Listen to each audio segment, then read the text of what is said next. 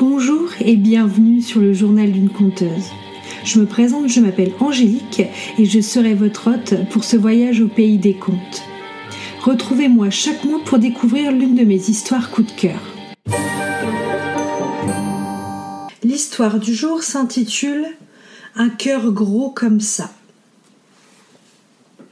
L'histoire que je vais vous conter s'est déroulée dans une très vieille forêt de l'extrême ouest de l'Allemagne. Cette incroyable forêt recouvrait alors un large territoire où de vieux chênes millénaires se mêlaient à des milliers de sapins, d'épicéas et autres résineux.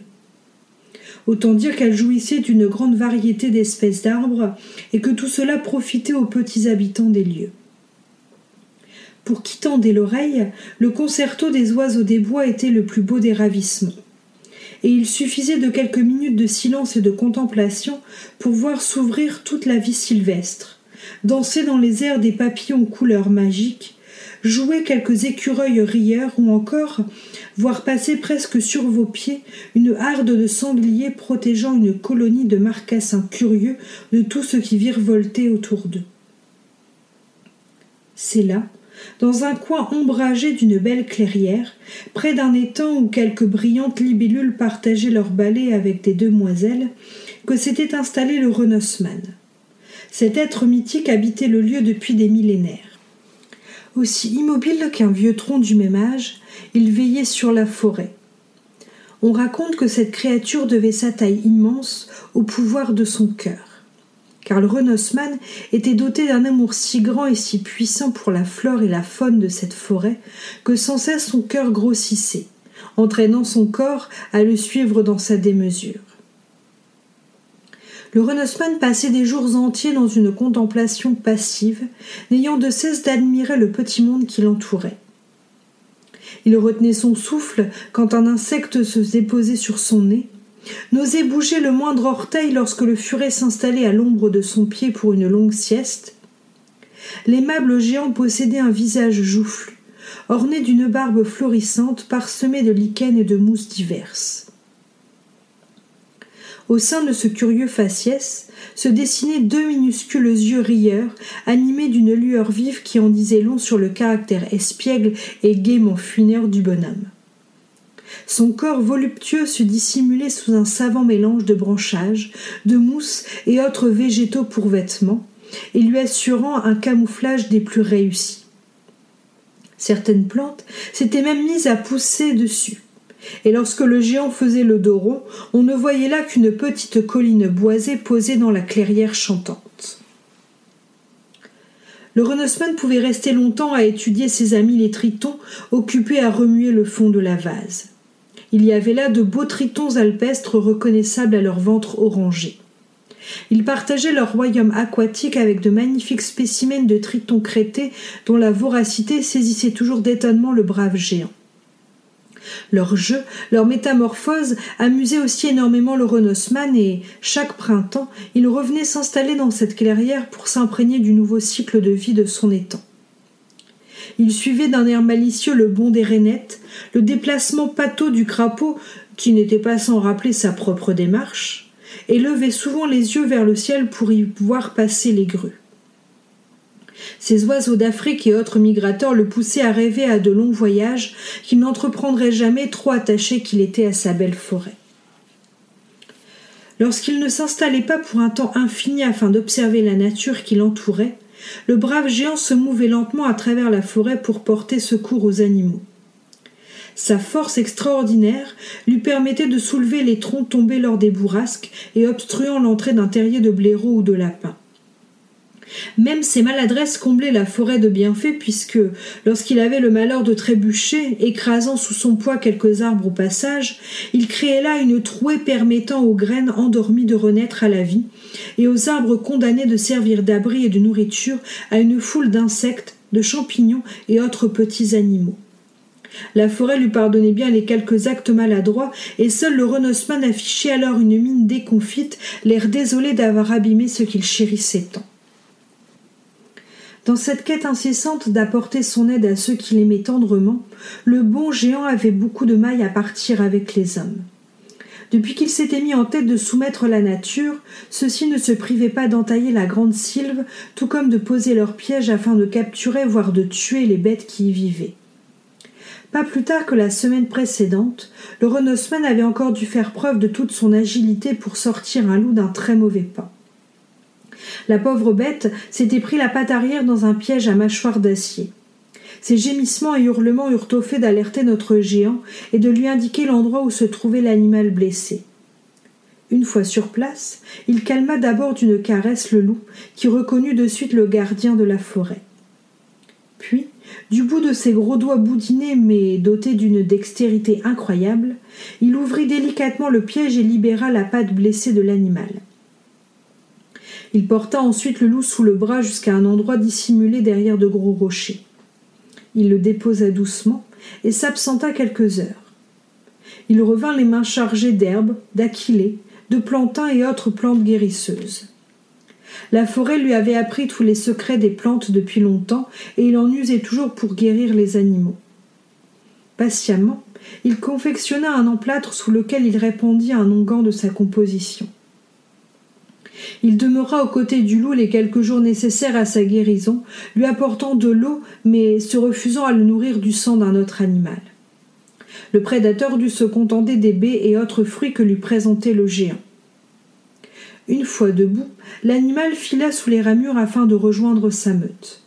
Le renossman le regarda courir et un sourire satisfait fit légèrement craquer son vieux visage. Le renossman était un habitué des fées et lutins qui vivaient dans la forêt. Il se plaisait à remonter la rivière sans bruit, glissant presque sur les abords couverts de galets ou de larges pierres plates. Jamais pressé, il déambulait ainsi, s'arrêtant à tout moment pour regarder les allers-retours d'un martin pêcheur ou les jeux des loutres remontant à la surface pour le saluer d'une éclaboussure rafraîchissante. Rampant plus qu'il ne marchait, le bon géant s'approchait des fées occupées à se peigner au bord de la rivière. Il en admirait alors toute la beauté leurs traits fins, leurs bouches roses, leurs grands yeux tantôt verts, tantôt bleus. Leur rire cristallin l'emportait vers des rêves de paix et de sérénité, au temps où la forêt ignorait la folie des hommes et où les hommes la craignaient. En cette lointaine époque, les créatures sylvestres couraient aux côtés du gardien et chaque jour était une fête joyeuse. De ce tendre passé, il ne restait plus aujourd'hui que quelques tribus de nains et ces fées de la rivière. Les autres s'en étaient allés plus loin, toujours plus loin, fuyant la bêtise et la cupidité des humains. Mais en grand optimiste, le Renosman croyait encore que tous ses compagnons reviendraient bientôt. Il s'accrochait à sa forêt, y repérait chaque jour le détail heureux qui recouvrait de joie ses espoirs. La plus petite éclosion, les nombreuses floraisons, tout le mettait de bonne humeur et le rassérénait dans ses adorables convictions. Jamais encore son cœur n'avait cessé de croître tant l'amour qu'il portait aux plantes et animaux s'amplifiait jour après jour. C'est donc le cœur battant d'une chamade guillerette qu'il salua enfin les fées blondes, sursautant à son bonjour, ne l'ayant une fois de plus pas vu venir. Certaines partirent alors d'une moue qui fit lâcher au géant un de ses rires gras, faisant naître une irrésistible envie de l'accompagner dans ses gloussements ce que les fées ne tardèrent pas à exécuter, toute la forêt alentour s'abreuvant largement de ces éclats joyeux. Le Renosman continua sa route, s'enfonçant cette fois sous les frondaisons des vieux chênes. Quelques heures plus tard, il humait l'odeur délicieuse d'une mousse épaisse. Voici qu'il était parvenu à l'endroit le plus âgé de la forêt, où les corps distordus des arbres millénaires offraient un curieux spectacle de leurs branches dépouillées, des brassées de lichen tombaient, formant ainsi autant de rideaux poussiéreux. À leurs pieds, dans l'ombre, de minuscules yeux observaient le géant.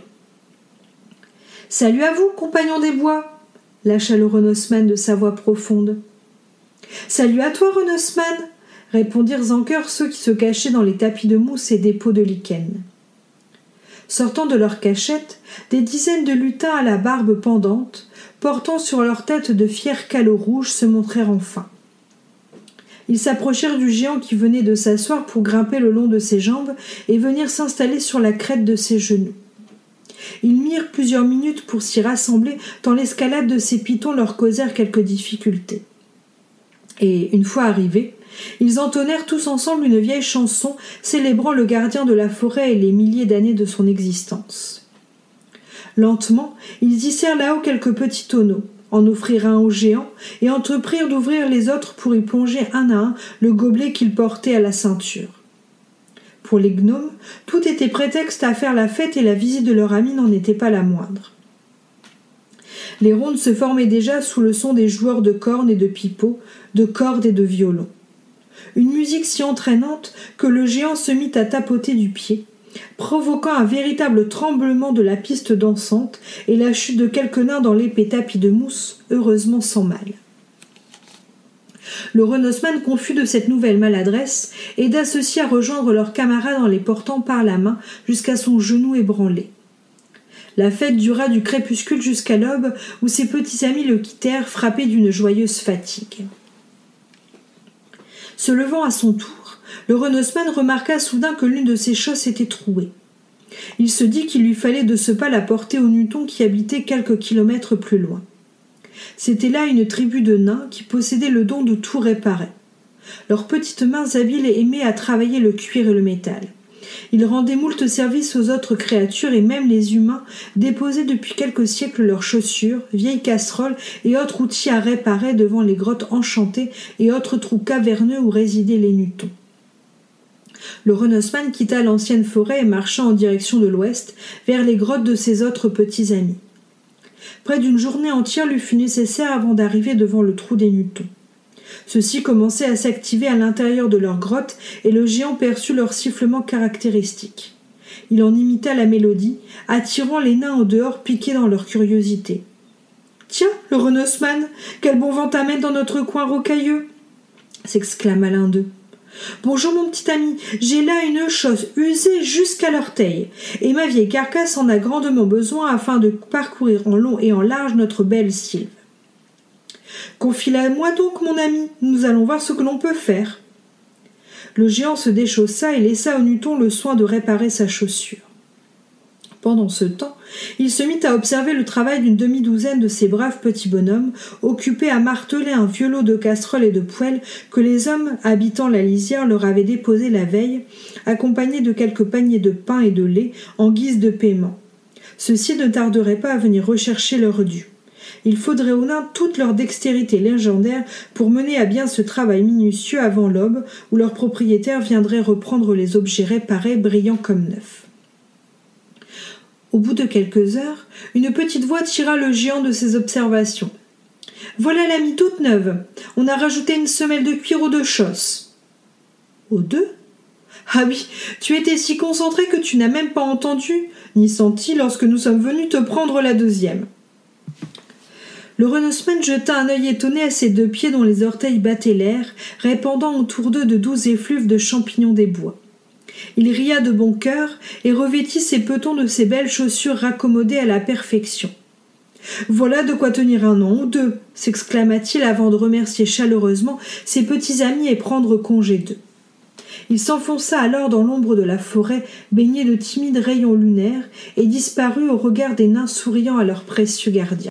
Ainsi allaient les heures, les jours, les années et les siècles de cette incontournable figure de la forêt lui qui passait son temps à aller et venir d'un bout à l'autre des bois, portant secours aux rouges-gorges emmêlés dans un filet dont il ne pouvait se dépêtrer, humant l'air des matins de ou fredonnant les mélodies anciennes du temps où les arbres parlaient.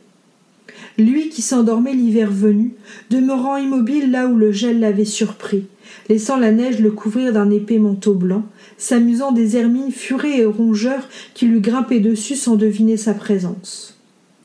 On raconte que c'est son rire qui faisait naître le printemps une fois passé le temps des songes, lorsque le vieux bonhomme secouait son large corps, s'éveillant à nouveau aux merveilles de la nature. Une carcasse élargie pendant cette période de repos afin d'abriter ce cœur qui ne cessait de s'emplir d'un amour toujours plus fort, pour le vol silencieux de la chouette, le son de clochettes presque imperceptibles des jacinthes des bois, la finesse de la rosée s'écoulant le long des pétales du coucou, et toutes ces choses si infimes mais qui aux yeux du Renosman comptaient parmi les plus belles merveilles du monde. À l'aube de ces huit mille ans, le Renosman sentit ses forces l'abandonner peu à peu. Il se mit alors à sculpter dans les branchages, à graver dans les écorces des corps, des visages. Il ressentait le besoin d'exprimer son amour à travers ses œuvres étranges. Des gravures, des dessins rappelant ces créatures du temps hors temps, ces lutins, Dion, Muton, qu'il avait si longtemps côtoyés. Les géants du Nord et les fées des rivières, les nymphes affriolantes et les esprits des bois charmants. Tous se retrouvèrent ainsi représentés, à moitié dissimulés dans les végétaux. Il se disait que viendrait bien un jour où certains hommes les apercevraient et les feraient tous renaître en y croyant à nouveau. Peut-être. Il sourit une dernière fois en pensant aux enfants. Oh. Il en avait vu s'avancer sous les vieux chênes, accepter la main tendue d'une fée, rire avec les lutins. Ces petits hommes portaient tant d'espoir en eux. Certains l'avaient aperçu sans s'en effrayer le moins du monde. Ils avaient grimpé sur ses épaules rondes, glissé le long de son vieux dos moussu. À son tour, le géant avait partagé les éclats de rire franc, honnêtes et joyeux de ses garnements. Eux aussi avaient fini par gonfler son cœur tellement ils étaient beaux à voir. Alors oui, le Renosman pouvait s'endormir une dernière fois l'esprit tranquille. Ces petits hommes se souviendraient de lui, de la forêt, de tout le bon peuple qui y vécut. Il s'allongea alors sur le sol, posa sa main engourdie à terre, plongeant l'un de ses doigts dans l'humus, y creusant un petit trou. Puis il déposa un gland, le fruit du plus ancien chêne de la forêt, son vieux compagnon. Et c'est sur l'image du jeune arbre à venir qu'il ferma les yeux pour toujours. On dit qu'une femme touchée en son âme vient chaque jour s'asseoir sur un large rocher au fond du bois voisin, son rocher. On raconte qu'une autre dessine des heures durant le couple de Martin pêcheur remontant la rivière. On murmure l'existence d'un poète passant sa vie à arpenter les sentiers des campagnes pour en puiser la beauté et la coucher sur le papier. On évoque encore tous ces artistes, ces troubadours, ces passionnés courant les bois, les champs pour les couvrir de leur amour. Tous ont été de ces enfants qui ont croisé le Renaissman un jour. Tous voient dans les écorces les rires grimaçants des êtres de l'autrefois. Le cœur du Renosman n'est pas mort, il vit en nous et grandit, grandit encore. Merci à vous d'avoir écouté cet épisode. J'espère qu'il vous a plu. Si vous avez aimé, n'hésitez pas à laisser une note ou un commentaire sur votre plateforme préférée et à le partager autour de vous. Je vous souhaite une belle journée ou une bonne soirée et à la prochaine